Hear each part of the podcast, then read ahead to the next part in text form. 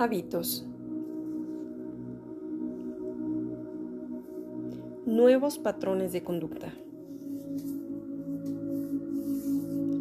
Cada que se te ocurre una nueva idea, invento o simplemente te ríes con un chiste, son las partes externas del cerebro las que trabajan y es justo ahí donde se da lugar al pensamiento más complejo.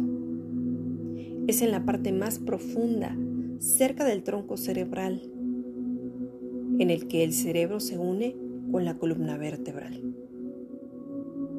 Siempre tenemos la posibilidad de mejorar nuestros patrones de conducta, obteniendo hábitos en alta frecuencia, a tu favor, no en tu contra. Yo soy tu amiga Annie Giron. Gracias Gracias. Gracias.